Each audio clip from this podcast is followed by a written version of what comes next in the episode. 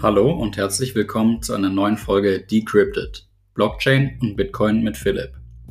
Heute in einem neuen Format, Short Snippets. Ich werde über brandaktuelle Themen sprechen und diese kurz anreißen. Es muss nicht zwingend Blockchain oder Bitcoin beinhalten, aber es sind alles liberale Themen. Von daher freut euch auf eine neue Folge und viel Spaß.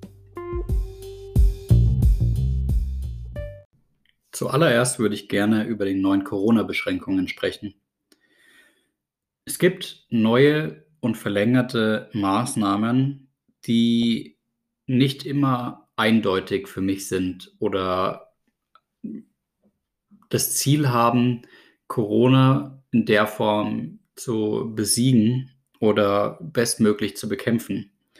Also erstmal frage ich mich, was haben wir für neue Erkenntnisse, was verstärkte Maßnahmen begründet. Und sind die Maßnahmen, die jetzt getroffen wurden, auch die richtigen? Beispielsweise dieser 15 Kilometer Radius bei einer Inzidenz von 200 oder mehr. Ich wohne in München. Wenn wir in München jetzt diese Inzidenz von über 200 hätten, würde es bedeuten, dass wir nicht mehr zum Beispiel zum Starnberger See, zum Tegernsee oder in die Berge fahren dürften, sondern müssten in diesem 15 Kilometer Radius bleiben. Was bedeutet das? Einerseits, wo geht man hin, wenn man in der Stadt bleiben muss? Entweder in den englischen Garten oder in den Olympiapark. Das heißt, alle Menschen, die sich normalerweise verteilt hätten auf die ganzen Seen und Berge, drängen sich jetzt nun in den englischen Garten und Olympiapark. Und da frage ich mich, ist es sinnvoll, dass wir einen 15 Kilometer Radius einführen und dann quasi Menschen dazu bringen, in die wenigen Möglichkeiten, ähm, die es gibt, englischer Garten, Olympiapark zu gehen und dort noch mehr Menschen treffen und sich möglicherweise dann anstecken. Wäre es nicht schlauer, wenn man ermöglicht, ähm, wie es bisher der Fall war, dass man auch zum Starnberger See fahren kann, zum Tegernsee, dass man zum Wandern auf den Jochberg geht oder, oder andere Möglichkeiten nutzt. Und ähm, das ist für mich nicht verständlich, wieso man diesen 15 Kilometer Radius einführt. Der nächste Punkt ist ein Haushalt und eine Person. Wieso schränken wir es jetzt noch stärker ein, andere Menschen zu sehen. Insbesondere, wieso sagt man nur noch ein Haushalt und eine weitere Person? Beispielsweise, wenn jetzt ein Paar in einer Beziehung lebt, aber jeder seine eigene Wohnung hat, ist man de facto bei zwei Haushalten und dieses Paar darf sich jetzt nicht mehr mit anderen Menschen treffen. Ähm, obwohl, wenn ähm, die in unterschiedlichen Wohnungen leben, aber sich jeden Tag sehen, ist man ja de facto quasi ein Haushalt. Nur der Personalausweis sagt etwas anderes, weil sie in zwei verschiedenen Wohnungen wohnen. Aber macht es jetzt einen Unterschied? Und äh, muss man dieses Paar oder Lebenspartnerschaften als zwei Haushalte deklarieren? Das heißt, die haben überhaupt keine Möglichkeit mehr, gemeinsam Freunde, Freundinnen, Verwandtschaft oder sonst was zu sehen. Also das ist für mich extrem unverständlich, wieso man hier Lebenspartnerschaften als zwei Haushalte deklariert und so die individuellen Freiheitsrechte so extrem einschränkt. Und ich bin mir nicht sicher, ob das durch das Grundgesetz gedeckt ist, diese, diese Maßnahmen. Ähm, und es gibt aus meiner Sicht keine neuen Erkenntnisse, die dazu führen würden, dass diese Beschränkung rechtens sei.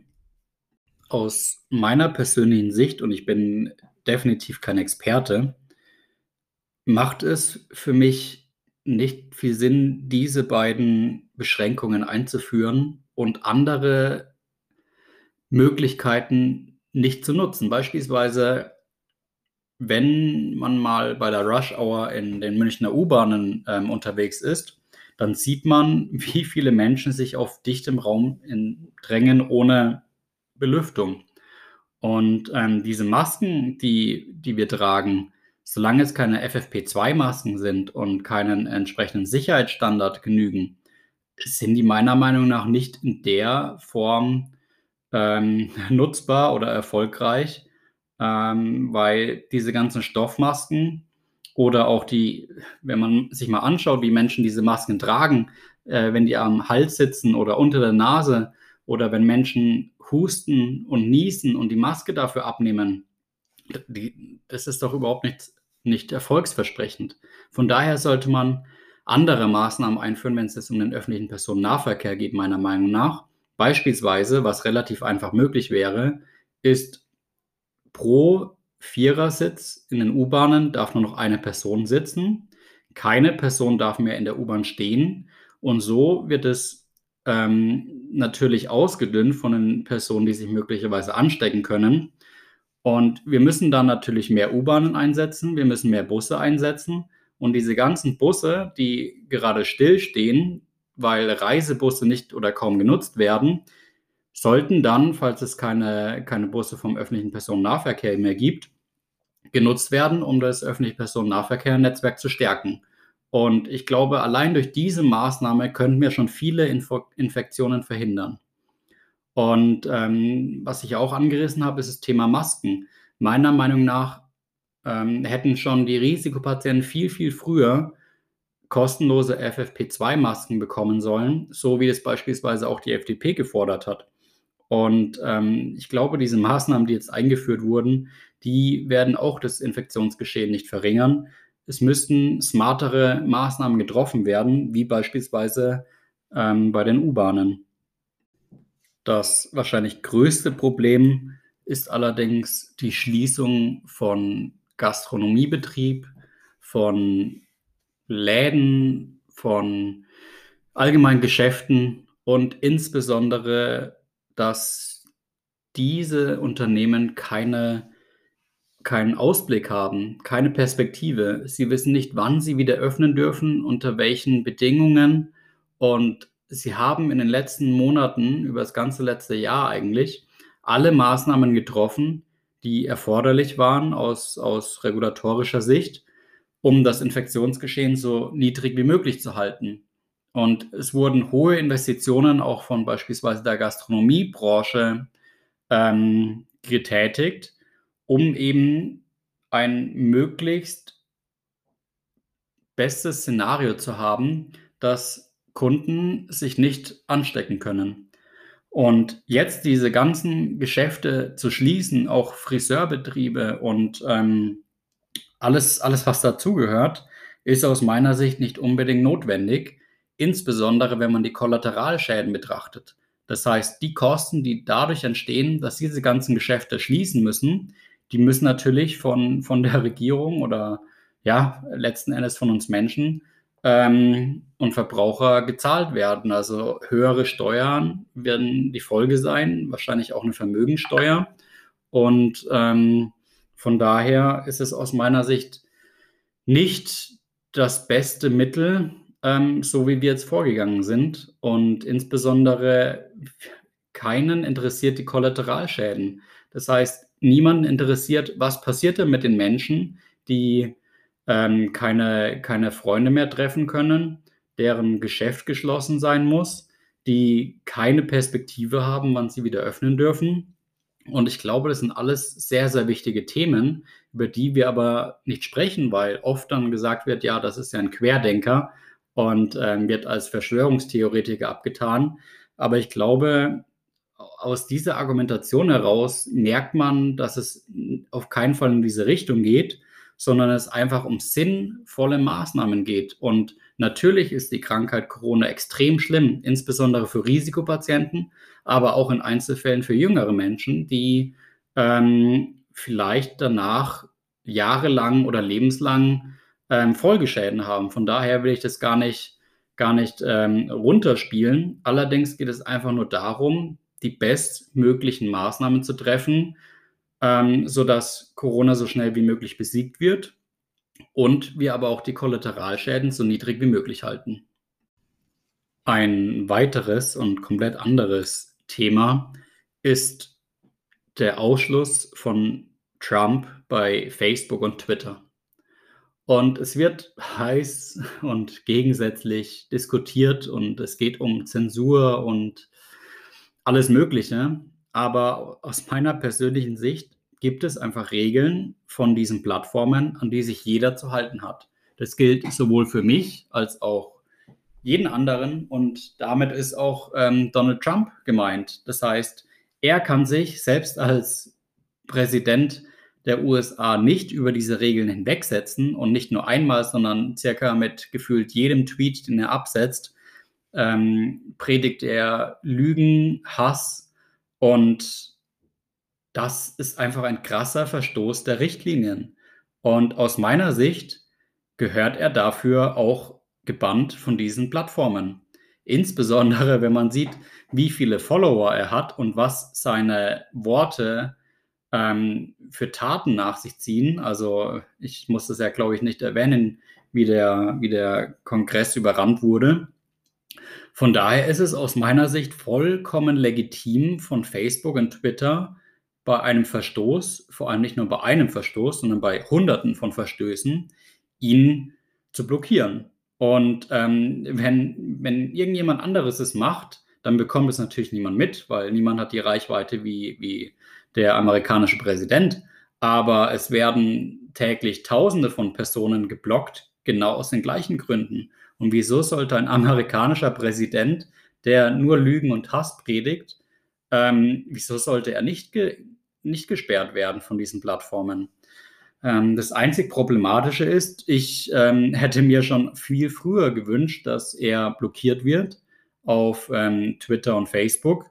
Also Facebook muss ich sagen, verfolge ich persönlich nicht, aber auf Twitter sehe ich seine Tweets oder wie auch Twitter ähm, weitere Tweets unten anhängt, um davor zu warnen, dass es Falschnachrichten sind.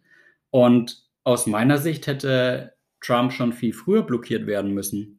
Und ähm, andererseits, wenn Sie jetzt sagen, okay, ähm, jetzt ist es fast am Überlaufen, dann hätte ich vielleicht noch gewartet, bis er nicht mehr Präsident der USA ist, sondern die Amtseinführung von Biden war und hätte ihn dann blockiert.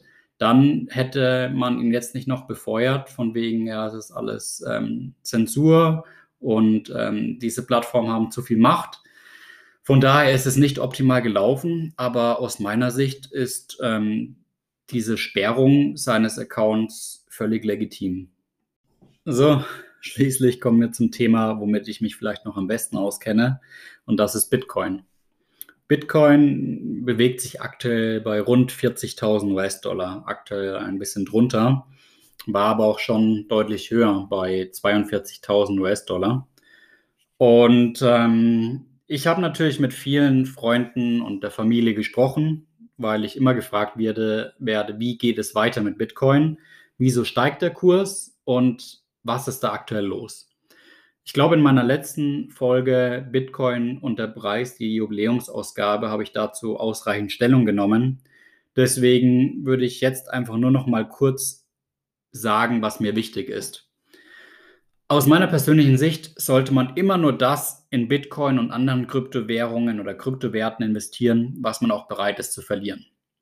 Das heißt, es kann dazu kommen, dass der Bitcoin-Kurs nicht mehr auf diesem Niveau von 40.000 US-Dollar bleiben wird, sondern extreme Kursverluste könnten natürlich jederzeit ähm, ja, kommen. Das kann leider niemand wirklich abschätzen, auch wenn es sehr, sehr viele gr gute Gründe gibt, wieso der Bitcoin-Kurs so hoch ist, wie er ist, kann es jederzeit passieren. Und ähm, da ich bereits seit 2016, 2017 investiert bin in Bitcoin, aber auch noch in ein paar anderen Kryptowerten, habe ich auch nach 2018 erlebt, dass mein Portfolio 80 Prozent im Minus war.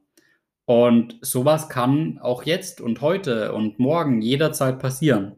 Von daher muss man darauf vorbereitet sein, dass diese Rallye nach oben nicht immer weitergehen wird.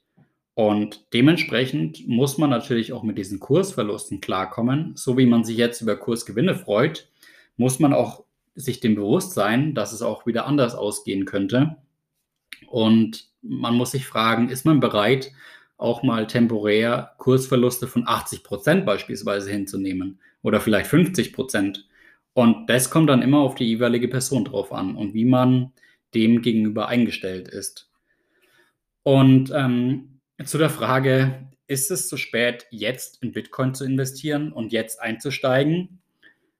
Darauf gibt es keine eindeutige Antwort, weil es kommt immer darauf an, was will man.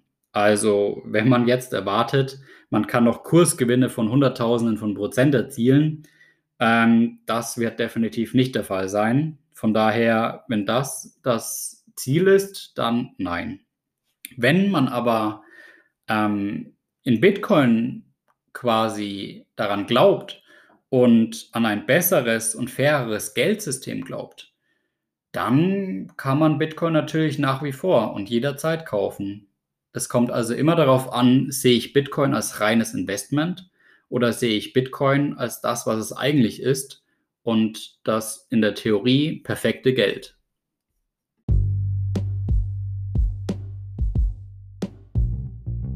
Das war es für heute. Ich hoffe, euch hat mein neues Format Short Snippets gefallen, auch wenn es nicht nur um Blockchain und Bitcoin ging. Bleibt dabei und ich freue mich auf jeden Zuhörer von meinem Podcast Decrypted Blockchain und Bitcoin mit Philipp.